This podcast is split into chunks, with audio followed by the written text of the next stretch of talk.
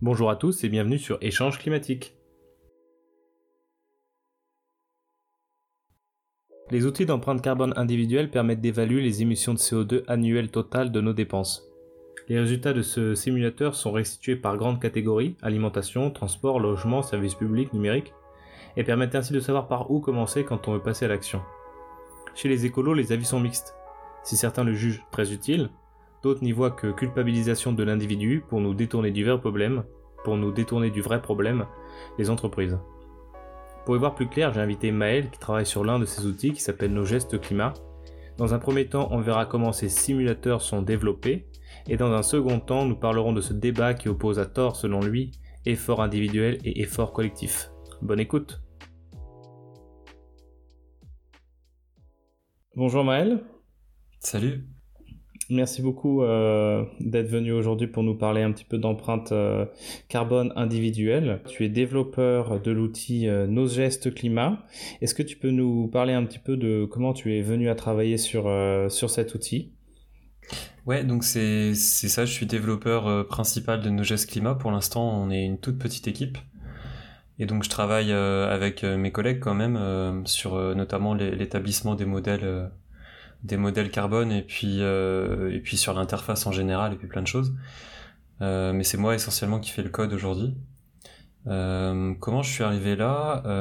C'est via le, le réseau BetaGouv, donc c'est un, service au sein de l'État rattaché à la direction du numérique qui, qui essaie en fait de faire des services publics numériques avec des méthodes empruntées des startups. Euh, donc euh, d'où le nom Startup d'État.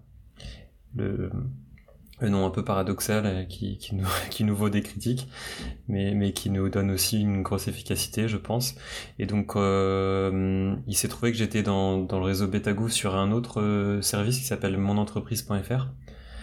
Et, et donc, j'ai voulu changer un peu, passer des cotisations sociales aux, aux règles de calcul des, des modèles carbone. Non, en vrai, je, voulais euh, changer de sujet vraiment pour euh, justement toucher à l'environnement. Et, hum, donc, euh, il y avait une startup qui se lançait à ce moment-là, donc une startup d'État, qui s'est finalement appelée Ecolab. et donc, j'ai discuté avec eux et par opportunité, bah, j'ai intégré l'équipe il y a à peu près un an et demi. Et donc Ecolab est devenu Datagir, donc maintenant c'est Datagir le, la, la startup, donc rattaché à en fait euh, rattaché à Betagouv et à l'ADEME, c'est-à-dire que c'est l'ADEME qui finance.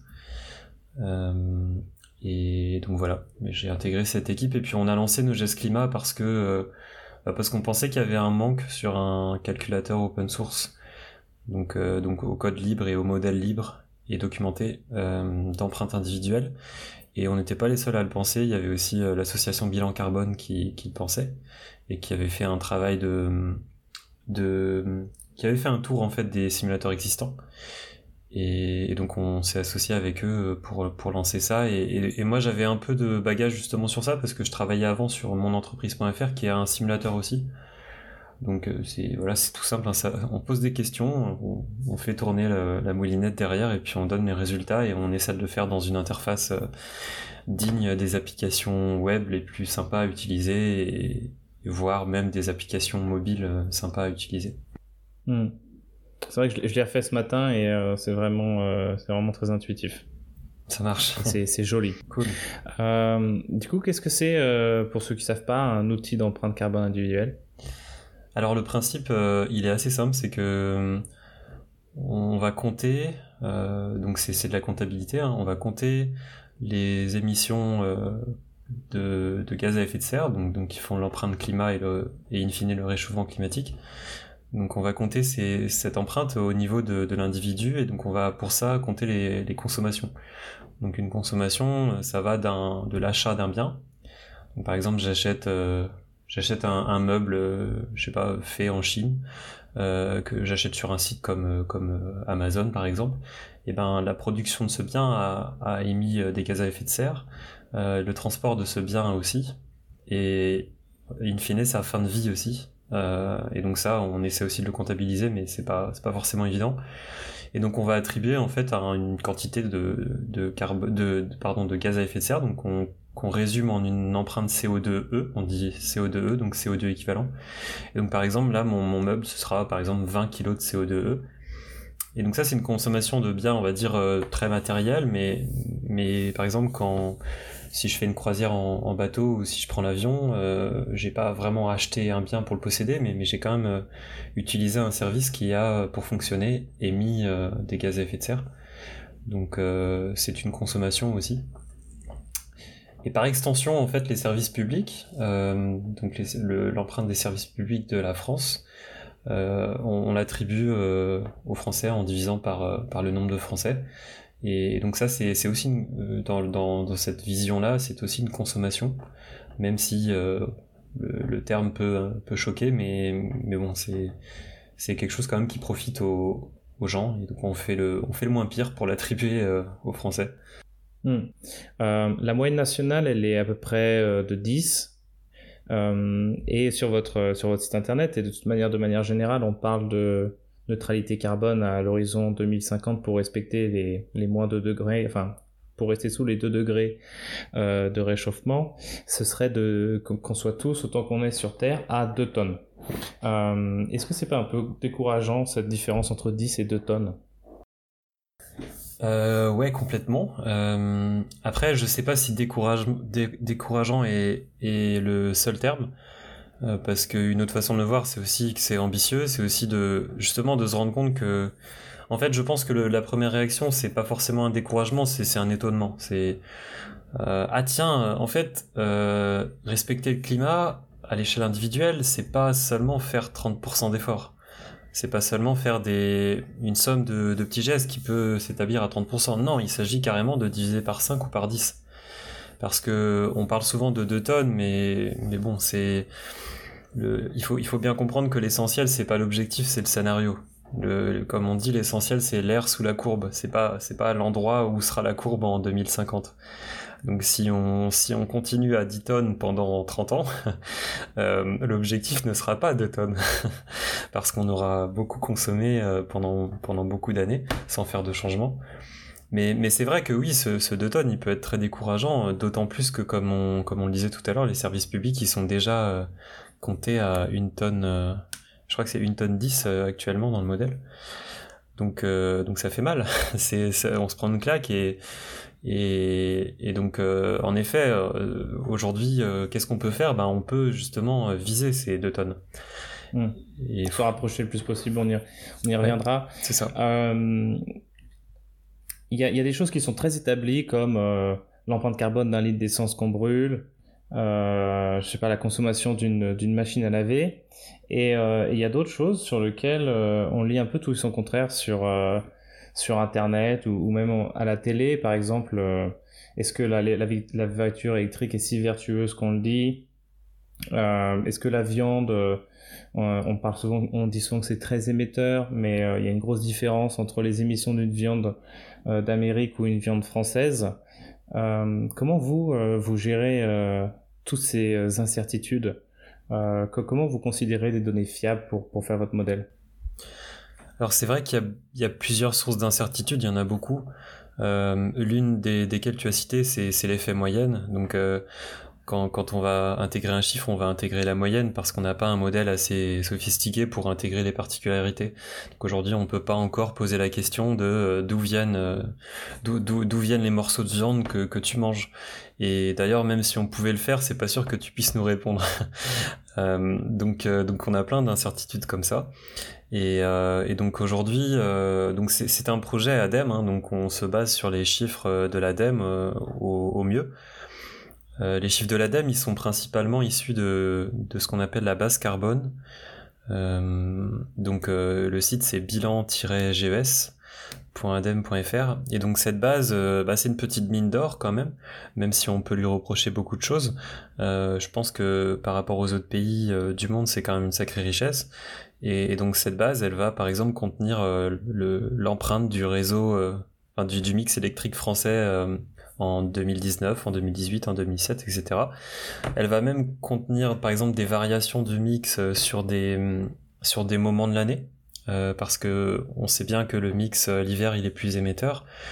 Donc par exemple, s'il se trouve qu'on a des consommations qui, sont caractéristiques de, l'hiver, bah, on peut utiliser euh, des, mix plus fiables. Donc on, fiabilise la donnée en faisant ça. Donc voilà, donc on se base sur, euh, sur, sur ces chiffres-là. Et ce qu'on apporte aussi en plus, c'est que donc évidemment, il y a ces chiffres bruts, après il y a l'articulation de ces chiffres. Donc euh, je vais donner un exemple, on peut avoir une empreinte de, l'avion au kilomètre, donc ça c'est facile à voir, même s'il y, a des controverses aussi, mais on a des chiffres. Sauf que euh, poser la question à quelqu'un euh, combien de kilomètres t'as fait en avion pour aller en Grèce, c'est pas évident. il va absolument pas pouvoir répondre à ça, sauf à partir sur, Google, faire une recherche qui, lui prendra une minute. Donc nous on essaie de de, mâcher le travail en intégrant la vitesse moyenne d'un avion, ce qui nous permet de lui poser la question euh, combien d'heures d'avion il, a fait pour ce voyage. Et ça, en général, les gens peuvent un peu plus répondre. Donc, euh, donc là, on a un chiffre qui vient pas de l'ADEME, parce que l'ADEME euh, n'est pas spécialiste des, vitesses d'avion. donc on, trouve d'autres sources et, on compile ces sources et on, adopte une approche collaborative, c'est-à-dire que nous, on travaille sur le sujet et, on invite les gens à venir nous dire ah tiens moi j'ai des meilleurs chiffres ou alors dans, une version plus limitée et plus fréquente là je pense qu'il y a un problème là je pense que vous faites peut-être une simplification ou alors voilà une, étude ou tout simplement un article de presse qui remet en question ce chiffre là hmm. Donc oui, l'outil est très bien fait pour, euh, pour aider euh, l'utilisateur dans ses incertitudes.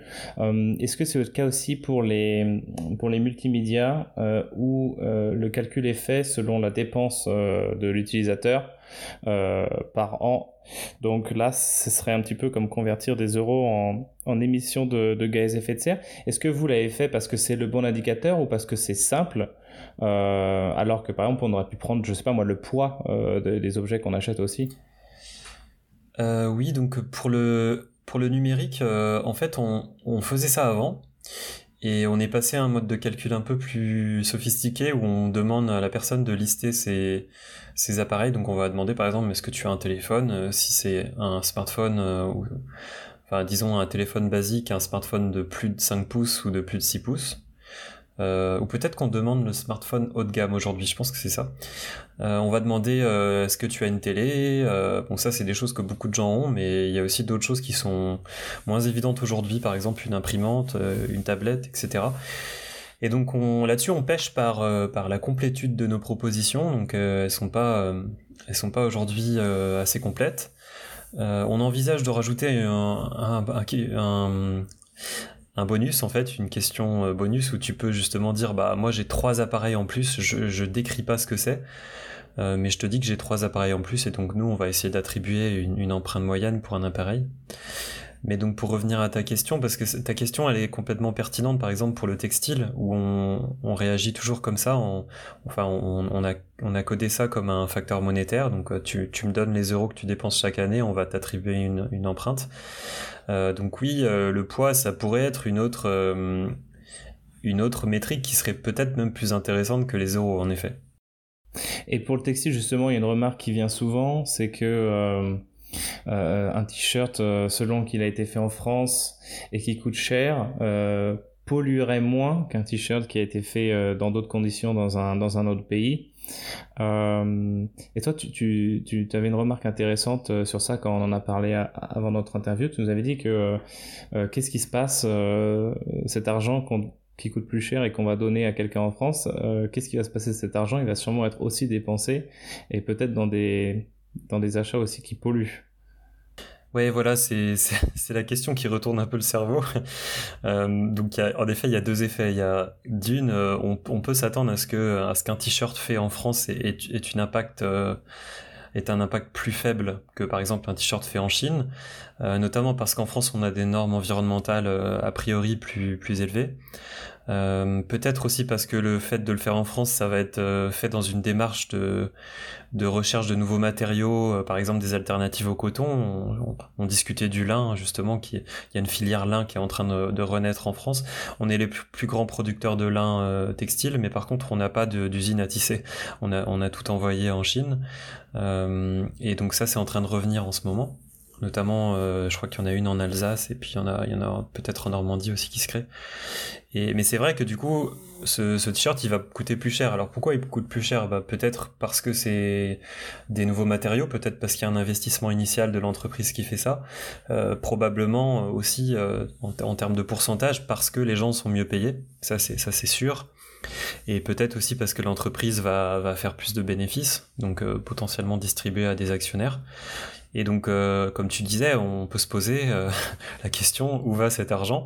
Et donc, est-ce que en achetant ce t-shirt euh, fait en France, in fine, c'est pas pire que si je l'avais acheté en Chine?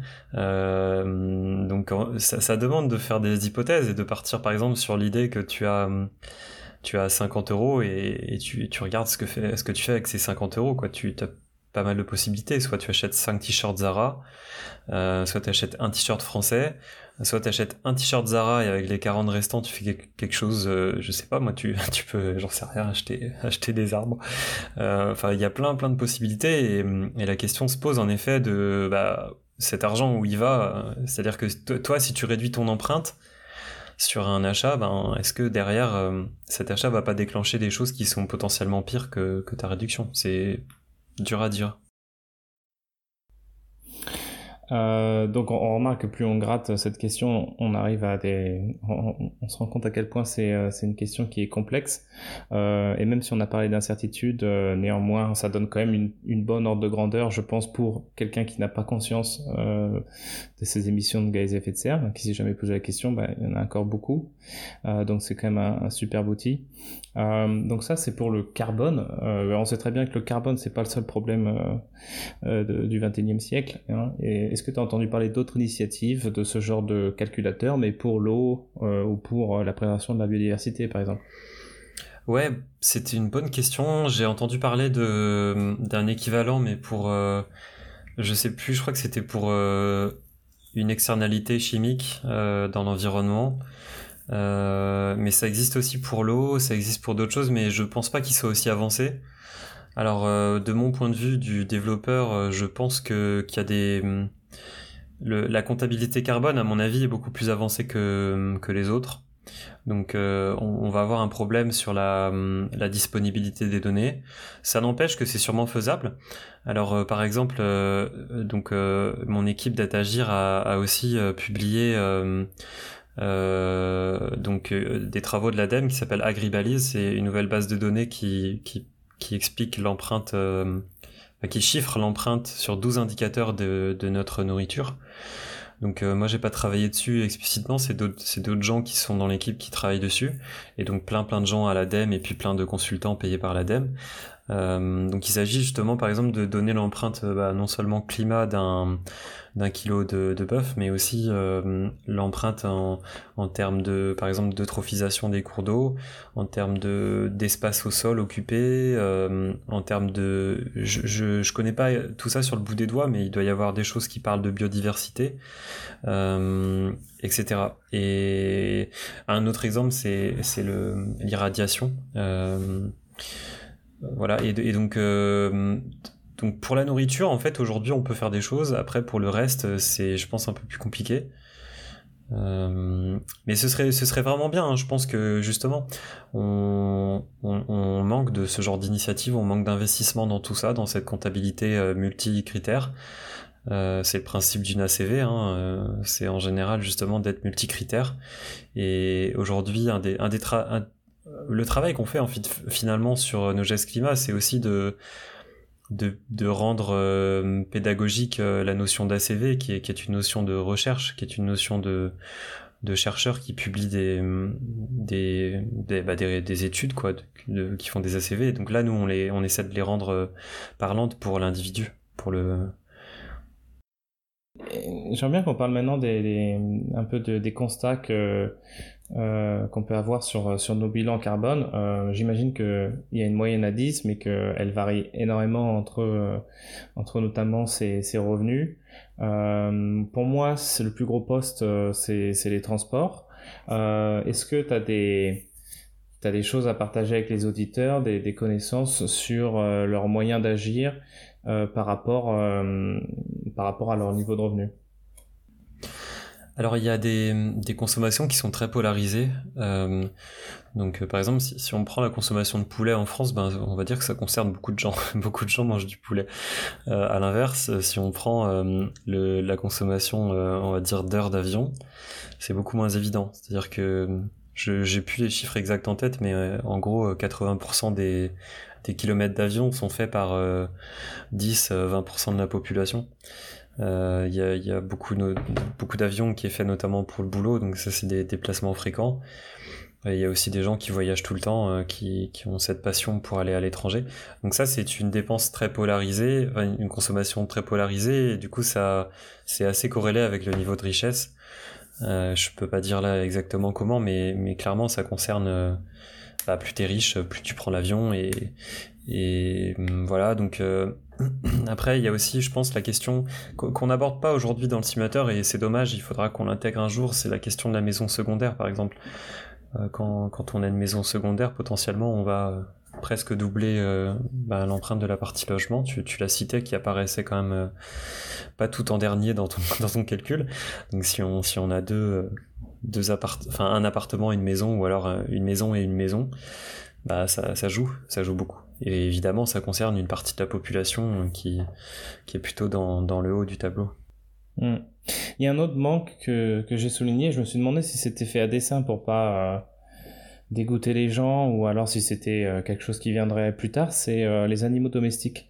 par exemple, les chiens et les chats sont des mangeurs de viande, il n'y a pas trop d'alternatives végétales. Est-ce que vous, vous comptez le rajouter un jour?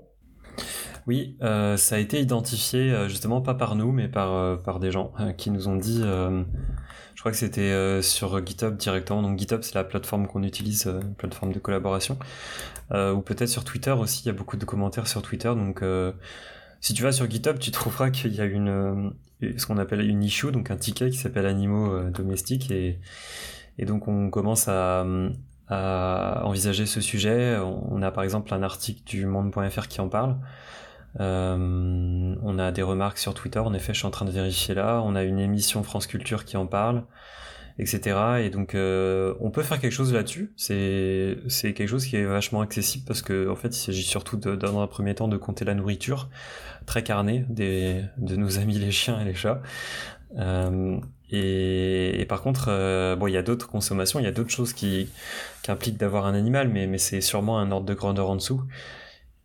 Mais ça pose la question quand même de voilà, est-ce est qu'il faut embêter les gens avec ça quoi? C'est oui. c'est cette question-là qu'on se pose C'est ça ma question sous-jacente aussi. Euh, ça fait pas trop écologie punitive, euh, déshumanisée, etc.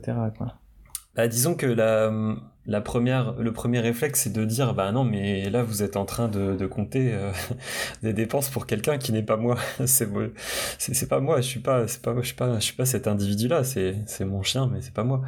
Et donc, euh, pourquoi vous faites ça? Et après, une, une, autre façon de rebondir là-dessus, une, une façon de rebondir là-dessus, c'est de dire, euh, bah oui, c'est ton chien, mais en fait, c'est toi qui as pris la décision d'avoir ce chien et c'est toi qui il, est complètement dépendant à toi en fait. C'est pas c'est c'est il est pas très autonome. Euh, il vit pas du tout. Enfin, il vit à des années-lumière de, de ce qui est euh, la, la vie euh, historique logique d'un chien qui, à ma connaissance, est un loup en fait. Et, donc, en première approximation, on peut on, peut émettre l'hypothèse que que le loup avait une empreinte nulle. Donc oui. Oui, oui. Et il n'y avait pas autant de. Enfin, il y a beaucoup plus de chiens et de chats aujourd'hui qu'il y avait sûrement de, de loups à une certaine époque, quoi. Complètement, ouais, complètement. Euh, chose qui n'est pas si évidente, par exemple, pour le bétail. Euh, j'avais lu un. Enfin, j'avais ouais, j'avais vu un, une étude qui, qui disait justement que. Euh, je crois que les ruminants en fait ont, ont été aussi nombreux qu'actuellement par le passé, mais, mais naturellement en fait, euh, en troupeau, euh, dans la nature. Et donc, donc on peut être surpris par, par ces chiffres-là. Mais bon, ça reste à creuser. Et puis c'est pas parce que euh, c'est pas parce qu'avant il y avait un déséquilibre, par exemple dans le temps, à un moment euh, dans, dans, dans, la vie sur Terre, que et d'ailleurs comment caractériser le fait que c'était un, un, déséquilibre? Mais toujours est-il qu'aujourd'hui, euh, on, on, dirait bien qu'il y a un déséquilibre sur la quantité de ruminants euh, euh, qui sont bah, du coup élevés pour pour le besoin des, des humains. Hmm, je voudrais parler d'un article que tu as écrit sur ton blog qui s'appelle Éloge de la décroissance individuelle. Et euh, dedans, tu, tu dis, je cite, la vie à 4 ou 3 tonnes d'empreintes personnelles, soit toujours bien trop par rapport aux limites de la planète, on l'a vu ensemble tout à l'heure, mais néanmoins déjà super, reste très mal décrite. Euh, est-ce que tu penses que... Euh, enfin, quelle est l'image tu penses que les gens ont d'une vie à, à 3 ou 4 tonnes et quelle est-elle selon toi? Ouais, quelle devrait-elle être Pardon, quelle devrait être bah c'est justement c'est une très bonne question. Euh, comme je le dis dans, dans l'article, en tout cas c'est ça que je voulais dire, c'est que euh, je pense qu'aujourd'hui on, on, on, ne connaît pas assez cet objet euh, métaphysique qui est cette vie respectueuse du climat. Et par extension, en fait, vu, vu, le, vu la marche immense du coup à descendre, donc à monter en termes d'efforts pour atteindre cette euh, vie respectueuse du climat, on peut s'attendre aussi à ce qu'il y ait des efforts de réduction sur les autres empreintes. Donc on n'aborde pas ici, mais, mais ça c'est, je pense, je pense qu'elles sont largement corrélées, même si dans certains cas c'est pas vrai, mais en moyenne je pense que c'est corrélé. Et donc euh, cette, cette vie à, on va dire à 3 tonnes, c'est quelque chose qui, qui, casse complètement les codes par rapport à la vie moyenne aujourd'hui. Euh, la, seule, euh, on va dire que la seule exception, c'est que aujourd'hui, quand on n'a pas beaucoup d'argent en France, euh, bah, par exemple, on peut a priori pas se payer de voiture. la voiture, c'est une dépense monstrueuse, donc qui, qui, pèse beaucoup dans les budgets. Et donc, si on n'a pas ce budget, on se paye pas de voiture. donc, on vit sans voiture. Et, donc ça, ça peut être aussi une piste de regarder justement ben, dans la population actuelle, que ce soit pour des questions de revenus ou pas, ben, comment font les, gens sans voiture. Pourquoi? Parce que la voiture, tu l'évoquais tout à l'heure, donc toi ton, poste principal c'est le transport. Donc euh, le l'empreinte du transport est due à deux choses. Euh, à la voiture et puis à l'avion. Donc euh, la voiture est un gros élément du débat et donc aujourd'hui, comment on se passe de voiture? Ben, ça reste, tout ça reste justement à, écrire, à, raconter. Euh, les difficultés justement doivent être euh, soulevées, euh, traitées. donc comment on se passe de la voiture aujourd'hui? Ben, il y a forcément, il y il y a, une forte composante vélo, je pense. Il y a une forte composante train pour parce que le vélo Évidemment, euh, on peut faire 500 euh, km de vélo en une semaine, mais, mais ça demande énormément de temps et d'implication et de préparation, etc. Donc, donc le train est le complément naturel du vélo sur les longues distances. Et puis bien sûr les transports en commun dans les zones denses parce que c'est compliqué d'avoir des transports en commun dès qu'on descend en dessous d'une certaine densité. Euh, en tout cas des, des, transports en commun avec chauffeur, hein, ça c'est un, un autre sujet, mais des transports en commun automatiques sont peut-être plus plus euh, plus gérable en fait en termes de budget dans les zones euh, peu denses mais bon on pourrait en discuter longuement. Donc voilà donc euh, déjà par exemple sur le sur le la partie transport ben, décrire cette vie sans voiture et cette vie sans avion ça c'est encore un autre chapitre. C'est quelque chose que je trouve très intéressant et à mon avis pas assez c'est pas une entreprise on va dire assez poussée pour l'instant même si beaucoup de gens en parlent c'est pas c'est pas assez grand public pour l'instant Ouais. La voiture reste vraiment euh, au centre de notre société. Ah, complètement, complètement. Euh, bah, là-dessus, j'ai un parcours qui est peut-être un peu intéressant. Euh, je, du coup, je suis né dans une une, une, banlieue HLM. Après, mes parents sont partis dans une maison. Et, et donc, on, en fait, on a adopté la vie, quand j'étais tout petit, on a adopté la vie périurbaine. Donc, la vie dans un quartier résidentiel, composé presque uniquement de maisons et donc euh, euh, en conséquence de zéro commerce, si ce n'est le centre commercial euh, du coin. et donc ensuite, j'ai fait mes études dans une ville, dans une ville ben, pas forcément plus grande que où je suis né, mais, mais par contre, moi, j'étais en ville, c'est-à-dire que j'étais dans un appartement. Et finalement, j'ai été euh, dans cette situation maintenant depuis, depuis mes études, et ça m'a profond, ça a profondément changé les façons dont, dont je me suis déplacé. Et j'ai jamais acheté de voiture parce que j'en avais pas le besoin en, ville. Euh, et, tout simplement aussi parce que j'avais pas du tout euh, l'argent. C'est surtout ça hein, la question quand, quand on est étudiant, c'est qu'on n'a pas l'argent pour acheter une voiture. Et donc aujourd'hui, je me retrouve dans une situation où je pourrais acheter une voiture, j'aurais j'aurais ce budget, enfin je pourrais faire ce choix en tout cas, mais mais je le fais pas parce que bah d'une, j'en ai pas le pas strictement le besoin, mais de deux parce que je, je suis maintenant complètement opposé à, à ça quoi. Je pense qu'il faut changer justement ces choses-là et donc euh, euh je, je, je n'achète pas de voiture, mais surtout j'essaie d'éviter d'utiliser une voiture quand j'en ai l'occasion aussi. Hmm. Plus qu'un récit, c'est aussi un peu comme notre territoire est réparti. On, voit mal vivre sans voiture quand on habite dans un village. Ouais, c'est ça, complètement. Et, j'irais même jusqu'à dire que c'est peut-être plus facile de vivre sans voiture dans un village que, que dans du périurbain, euh, dans, dans, des quartiers résidentiels qui, qui contiennent que des maisons à la ronde et pas de centre euh, du village en fait, qui, qui proposent des services. Après, évidemment, il y a plein de villages qui aujourd'hui proposent euh, moins de services qu'avant, mais disons, disons que dans beaucoup de villages, moi, moi je viens de la, je viens, je viens de la Bretagne. Euh, mes parents viennent du, bah, de la campagne bretonne, donc je connais un peu quand même ces villages-là, même si j'y vis pas. Euh, quand même, dans, dans les petits villages, tu as une boulangerie, tu as, des services, tu as, une supérette, tu as un médecin, tu as plein de trucs. Donc, euh, donc oui, il y a des problèmes, bien sûr, mais, mais tu as quand même des services de base euh, locaux. Euh, t'as as même une déchetterie, enfin t'as as des trucs. Euh, le problème c'est que souvent tu as une chose ou deux ou trois dans, dans le mois par exemple qui nécessite justement d'avoir une voiture parce que tu vas devoir, euh, je sais pas, faire 20 km euh, un jour comme ça ou alors tu vas devoir aller, aller voir de la famille de temps en temps. Et du coup tu vas te, te, prendre 25 km et donc tu vas tu vas pas prendre le vélo. Alors tu pourrais c'est à dire que souvent on pourrait prendre le vélo mais mais dans ces zones là les infrastructures sont, sont compliquées. Je, je rebondis sur euh, une sortie de d'Arnaud Desmar champion de cycliste français champion de France je crois euh, qui, qui, justement a, a, publié dans la presse un, un, coup de gueule la semaine dernière, oui, parce qu'il y a un cycliste euh, amateur, je crois, qui s'est fait écraser. Euh, ça arrive en fait assez souvent et, donc ça, ça, montre bien le, le problème de l'insécurité à vélo dans, dans, les campagnes, parce que ces gens-là s'entraînent évidemment dans, sur les petites routes de campagne. Donc, donc sur les petites routes, on n'est pas du tout à l'abri de, de ça et c'est un gros frein aujourd'hui pour s'y mettre. Ouais, ouais, c'est clair. Euh, il y a une critique qui est faite à ces euh, outils d'évaluation d'empreinte carbone individuelle, c'est que euh, ça mettrait l'accent sur les gestes individuels façon colibri et ça détournerait alors je mets des guillemets quand je dis ça, mais je me fais l'avocat du diable, ça détournerait un petit peu du vrai coupable qui sont les entreprises. Et il y a un chiffre qui tourne beaucoup, qui sert d'argument à cette à cette pensée, c'est que euh, les 100 il y a 100 entreprises qui émettent 70% des, gaz à effet de serre. Qu'est-ce que tu penses de ce discours?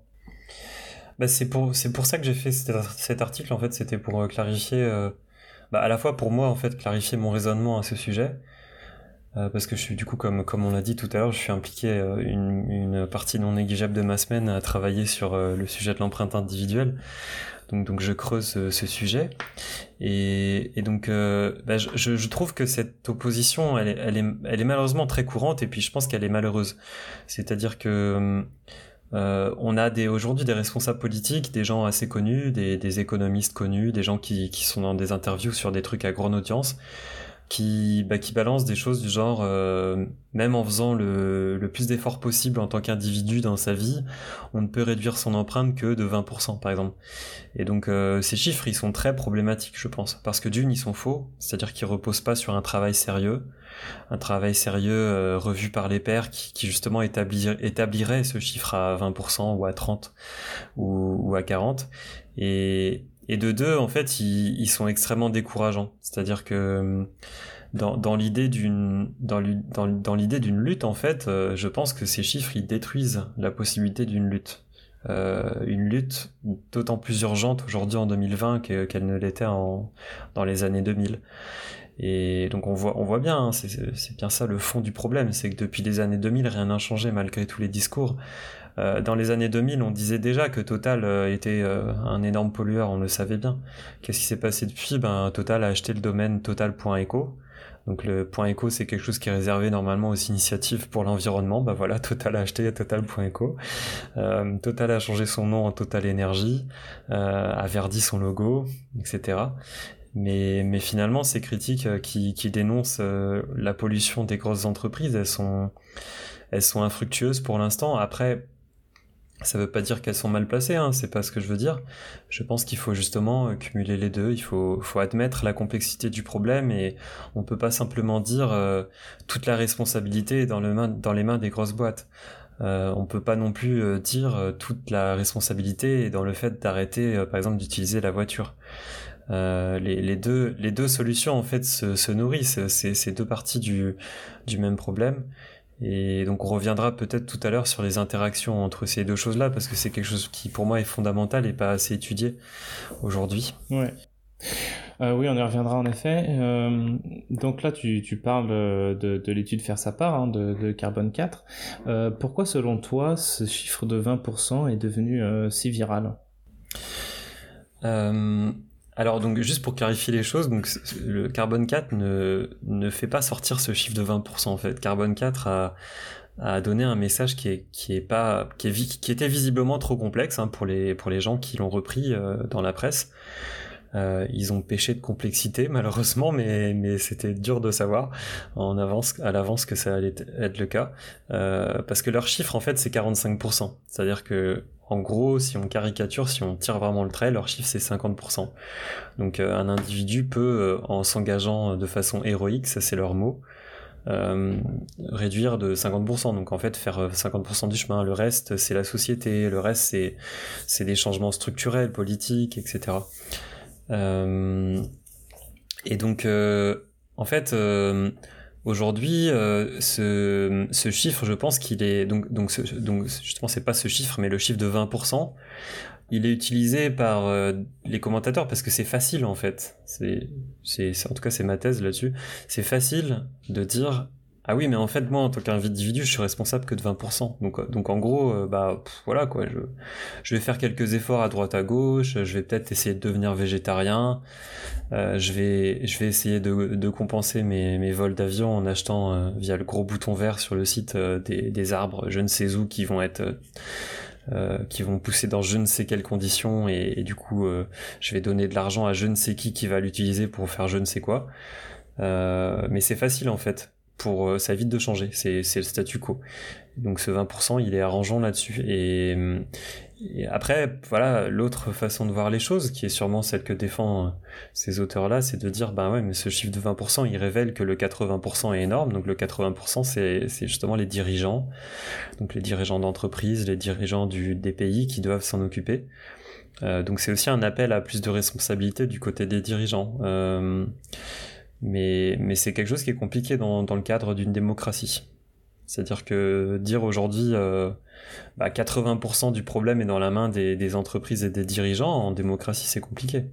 Parce que parce qu'on a fait que en fait on n'a pas tracé de véritable chemin pour y arriver. Si si, si les députés par exemple décident de quelque chose et que, et que les gens n'en veulent pas parce que ça attaque leur euh, leur façon de vivre, parce qu'ils justement ils se sont pas posé la question de, par exemple celle, dont, on dont on parlait tout à l'heure, l'omniprésence de la voiture. Aujourd'hui, euh, il faut, il faut dire les choses euh, clairement. Les, députés et puis le gouvernement ne peut pas euh, s'attaquer de façon significative à la voiture. C'est une impossibilité démocratique. Hmm. Donc ce chiffre, en fait, il, a buzzé chez les gens qui, qui, qui se placent dans, dans l'opposition, dans la contestation du gouvernement, quoi. Ouais, notamment. Et puis, après, voilà, faut, faut pas non plus voir, euh, faut, pas non plus voir de la malice hein, partout. Je pense que c'est ce chiffre, vient aussi d'une lecture euh, facile et, superficielle de cette étude. Parce que la complexité de l'étude, c'est notamment de dire qu'il y avait un engagement qui est pas héroïque et qui est seulement euh, qui est seulement important, mais pas trop non plus, qui, qui amène à ces 20%, et puis qui, qui n'inclut pas les investissements. Donc par exemple le fait de le fait de, bah de plutôt que de renouveler sa chaudière fuel, euh, de, de, changer pour une pompe à chaleur qui coûte un peu plus cher mais qui, qui, qui fait des, des gains substantiels dans les années suivantes. Euh, ça, c'est considéré comme un investissement, donc en fait, on l'a rayé, euh, on l'a rayé du programme pour établir ce 20%. Donc c'est aussi facile de parler de 20% sans, investissement parce que les Français en moyenne ont de l'argent. Évidemment, ça cache des disparités monstrueuses, mais, mais beaucoup de Français aujourd'hui ont de l'épargne pour euh, faire ce, cette transformation nécessitant de l'investissement. Mmh. Euh, donc toi, tu, tu, tu, voulais parler un petit peu de cette, euh, c'est aussi le sujet de ton article, euh, de la dissociation qu'on fait entre les gestes individuels et les gestes collectifs. Oui, c'est ça. Au-delà de, du chiffre lui-même, en fait, moi, ce qui me pose problème, c'est la méthodologie qui amène à cette conclusion. Donc euh, ça, part en fait tout simplement d'une hypothèse simple, hein, c'est qu'on peut chiffrer d'un côté les, efforts individuels et de l'autre les efforts collectifs. Euh, je pense que non, en fait. Je pense que c'est pas possible et puis c'est même euh, même problématique pour le débat. Donc pourquoi en fait bah, de façon très simple, c'est aussi simple que ça, c'est que quand quand tu t'engages à faire les actions qui sont listées dans l'étude, mais bon, même sans parler de cette étude, quand, quand tu t'engages pour faire ce qu'on ce qu'on voit souvent comme un engagement individuel de, de type colibri, bah tu fais bouger la société. C'est-à-dire que par exemple aujourd'hui, euh, si euh, à Paris il y a des pistes cyclables qui sont en train de naître partout, c'est bah, déjà d'une, c'est pour un tas de raisons. c'est pas pour une raison simple. Euh, il y a le Covid, il y a, y a, les grèves qu'on a tendance peut-être à oublier, mais, mais qui, qui, ont eu lieu juste avant le Covid. Il y a, y, a, y a plein de choses en fait qui sont à l'œuvre, et donc notamment dans ces choses qui sont à l'œuvre, il y a l'engagement des cyclistes.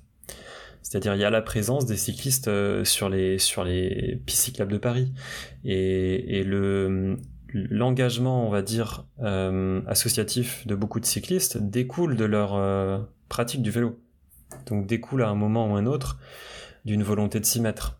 Euh, encore une fois, pour beaucoup de raisons, pour des questions de budget, pour des questions d'efforts sportifs, pour des questions d'éviter les bouchons, euh, pour des questions d'écologie de plus en plus. Et, donc c'est toute une chaîne en fait qui, qui part d'un effort individuel, en fait d'un engagement individuel, c'est-à-dire que moi je vais me mettre au vélo, je vais m'acheter un vélo, je vais offrir un vélo à un ami, et qui finissent dans un choix politique. Euh, je vais décider de cuisiner végétarien trois fois par semaine et c'est toute ma famille qui va baisser son empreinte. Voilà, par exemple, il y a, ça aussi. Tu peux, tu peux faire changer ton entourage proche euh, sans, sans, même parler justement de, de l'effort politique au niveau d'une ville ou de l'État il y a plein de choses, il y a plein d'échelons intermédiaires qui sont hyper importants. Comme tu dis, la famille, c'est un échelon super important. Quelqu'un qui, quelqu'un qui devient végétarien dans une famille, euh, on peut pas, on peut pas croire une seconde que ça n'aura pas des conséquences. Parce que les gens vont, je sais pas, les frères et sœurs ou les parents vont se dire, mais, mais pourquoi? Déjà, la question de base, c'est pourquoi, pourquoi il nous fait chier, en fait? Euh, pour, pour se priver de, de, cette magnifique bidoche, il doit y avoir des raisons. Enfin, faut être, faut être motivé pour quelque chose. Il doit y avoir un peu de, un peu de rationnel là-dedans. Donc je vais peut-être euh, avoir accès à des informations via cet, engagement que je n'aurais pas eu parce que j'aurais considéré que c'était euh, que ça considérait par, par, exemple que ça concernait pas mon entourage. Quand, quand, quand, quand, quelque chose vient dans mon entourage, je me dis, ah, mais pourtant c'est des gens qui, qui me ressemblent quoi. Ils sont ils sont dans mon entourage donc donc ils ont peut-être un peu raison. Voilà, et donc ce que l'échelon aussi dont je parlais dans mon article, c'était l'échelon de la copropriété, qui est, qui est un, je sais pas, peut-être qu'on peut dire que c'est le premier niveau de d'organisation de société, euh, on va dire euh, au-delà de la famille. Et donc euh, ça consiste à, à, faire évoluer un bâti en, avec d'autres qui, ont, qui sont aussi propriétaires, et donc ça implique des, décisions, des votes, des engagements personnels, des combats. Et voilà, donc dans l'article, je décris mon, micro-combat sur la température de mon logement, que je ne peux pas choisir, j'ai pas de, pas de, thermostat, je peux même pas couper le chauffage parce que c'est un chauffage au sol, euh, au gaz. Euh, et, et, donc euh, voilà, il faisait 24 degrés tout, tout l'hiver chez moi, donc euh, j'ai essayé de trouver des moyens de faire baisser cette température, déjà de comprendre aussi pourquoi c'était si chaud, et puis in fine, il y a quelqu'un qui est arrivé chez moi, un copro, et, et qui, qui m'a dit ben on fait des mesures de température parce qu'on nous a dit que c'était trop chaud. Et voilà, donc, encore une fois, quelle est ma responsabilité là-dedans? Je ne sais pas. Euh, par contre, j'ai des bonnes raisons de penser que qu'elle existe. Euh, est-ce que tu veux rajouter quelque chose sur cet article avant qu'on passe à la suite? Euh, ouais, alors euh, j'aimerais bien écrire une suite à cet article justement parce que ça m'a fait réfléchir. J'ai discuté avec euh, avec pas mal de gens autour de ça. J'ai discuté aussi avec l'auteur de, de l'étude Carbone 4 et, et et je pense qu'il y a pas mal de choses à dire en plus en plus de ça. je suis en train de développer un, une idée là dans dans ma tête d'une une histoire d'acompte compte écologique euh, qui se calquerait bah, justement sur la notion très très simple qu'on comprend tous d'acompte. Donc euh, en gros quand tu quand tu veux un bien par exemple ou quand tu veux un service par exemple tu vas louer un mobilhome euh, euh dans, dans, un camping, bah tu, souvent tu verses un acompte. Donc tu verses 30% de, par exemple, de, de la somme en question. Et à quoi ça sert? En fait, bah, ça sert notamment à, à, signaler à la personne qui fournit ce service, donc euh, qui, qui, est ton, ton interlocuteur, que, que tu es sérieux en fait. C'est-à-dire que, que, que tu l'as pas juste appelé pour dire ah tiens je voudrais un mobilium sans engagement, donc euh, tu, tu, tu, as vraiment euh, été sérieux, c'est-à-dire que tu as, tu as sacrifié une partie de ton budget temporairement pour signaler le fait que tu, que tu étais motivé au point de, de le faire. Et donc en, en face, ton interlocuteur, il, il se dit ah bah c'est bon, c'est quelqu'un de sérieux. Et puis même euh, euh, au pire, j'aurais joué quand même cette somme là. Et, et, donc je pense que le, on peut faire une analogie avec cet engagement individuel, c'est-à-dire que bien sûr l'engagement individuel, euh, tu, tu, tu, peux difficilement considérer qu'il va résoudre le problème tout seul, même en prenant en compte euh, tous les effets dont, dont je parlais euh, sur les amis, la famille, etc. Euh, ça va forcément finir en loi, tout ça. Euh, personne ne conteste le fait qu'il faudra des lois. Les, les gens qui, qui, ont décidé de ne plus prendre l'avion sont les premiers à demander des lois. C'est eux qu'on entend, hein, surtout. C'est à mon avis, c'est pas forcément les gens qui, qui, profitent chaque année de voyages en avion. Et, et donc cet engagement individuel qui pourrait par exemple consister à faire en sorte qu'il y ait 30% euh, de, de, la population française qui, qui arrête de prendre l'avion, euh, ce qui devrait se ressentir dans les chiffres. Euh, sauf effet rebond, mais, mais, mais je pense pas, parce que c'est notamment le cas par exemple en Suède, avec euh, le Flixcam qui est apparu.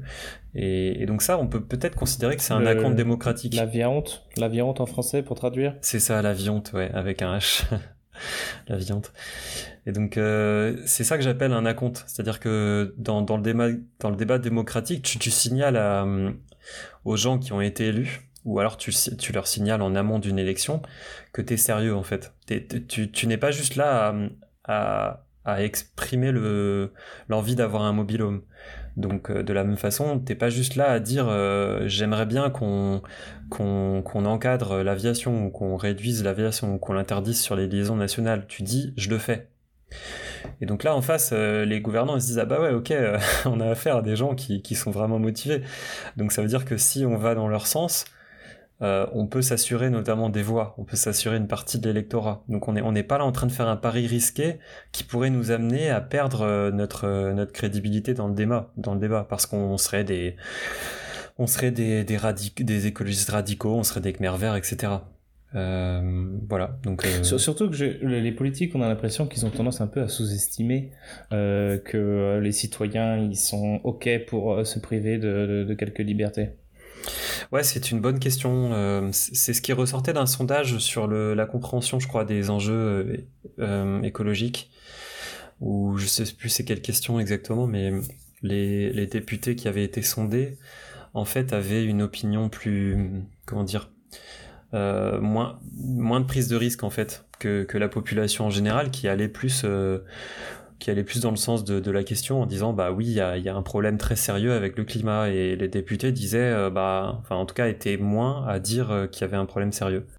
Il y a une autre euh, idée reçue, je trouve, qu'il y a sur, sur ces empreintes carbone, c'est que pour baisser son empreinte carbone, j'ai déjà entendu plusieurs fois les, les gens, ils émettent comme, comme barrière qu'ils n'ont pas les moyens ils n'ont pas les moyens de s'acheter une maison euh, passive, ils n'ont pas les moyens de faire les travaux de rénovation, etc. Euh, Est-ce que c'est vraiment une question d'argent ou c'est euh, plutôt l'inverse?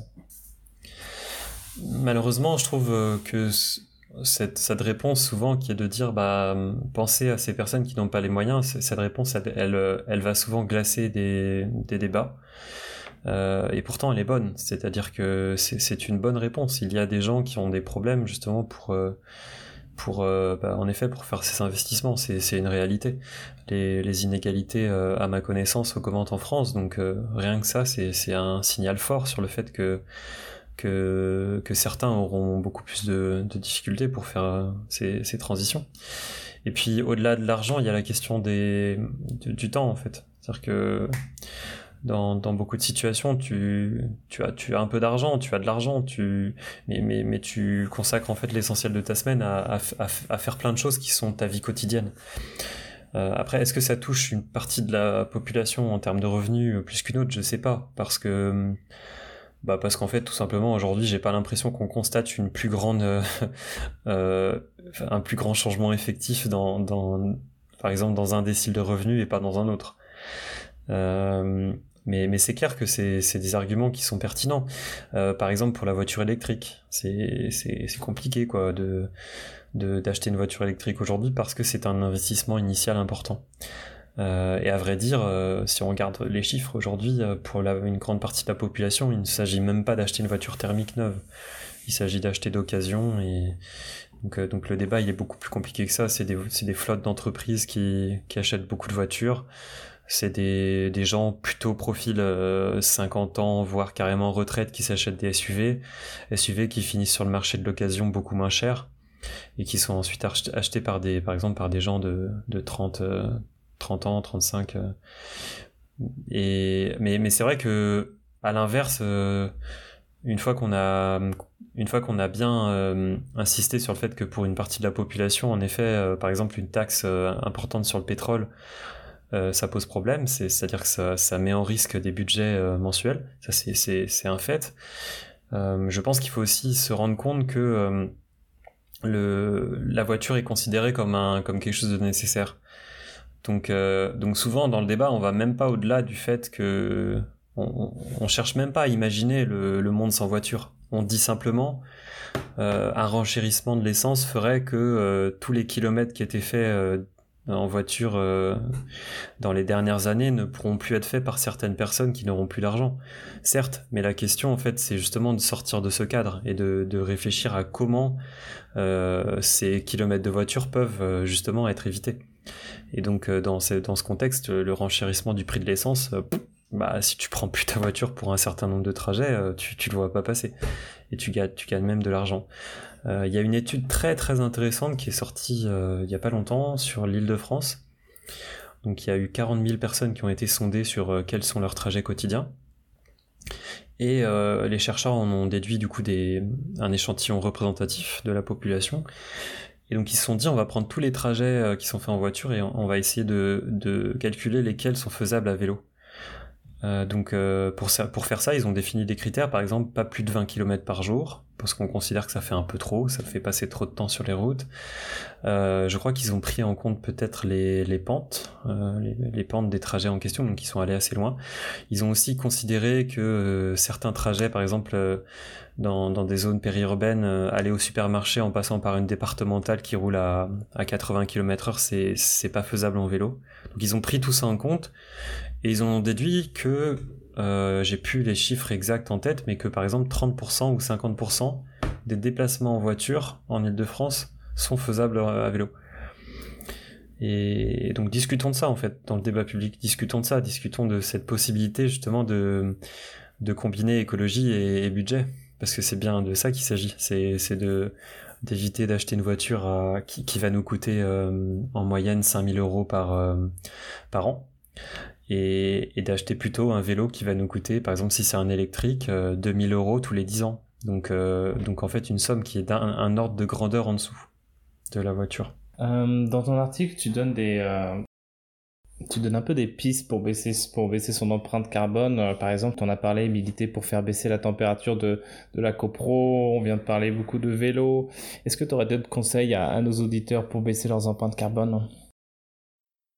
Euh, alors, on l'a peut-être pas évoqué pour l'instant, mais dans, dans nos gestes climat, il y a un module qu'on commence à développer, qui, est le module action. Donc, quand on finit une simulation, on a, un ensemble de conseils justement pour euh, réduire son empreinte carbone. Et donc ça, c'est une liste d'actions possibles. Alors c'est toujours compliqué d'afficher aux gens leurs bonnes actions. Euh, par exemple, là, si je te dis que je sais pas moi, si je te dis que, que moi je j'achète plus trop de vêtements, bah il y a quelqu'un en face qui va me dire ah ouais mais moi pour moi c'est compliqué là, t'es en train de me parler de la pire euh, du pire effort mmh. euh, qui qui pourrait donc donc c'est c'est toujours compliqué de, de donner des conseils comme ça parce que finalement euh, chacun a ses priorités différentes. Mmh. Voilà, c'est c'est très subjectif. Euh, mais mais oui, l'avion c'est si, si, en fait si quelqu'un prend l'avion, l'avion c'est c'est un des sujets des, desquels il, faut s'occuper en priorité parce que l'intensité euh, carbone de l'avion est juste euh, délirante. En fait, quand on parle en heures, en heures de vol euh, VS empreinte, c'est c'est difficile de faire mieux, quoi. de faire pire, on va dire. Ouais. Maël, merci beaucoup. Pas de rien. ravi de discuter avec toi de ces sujets. Voilà, j'espère que cet épisode vous a plu. Si vous l'avez apprécié, n'hésitez pas à me le faire savoir et à le partager. Merci de nous avoir écoutés et à bientôt.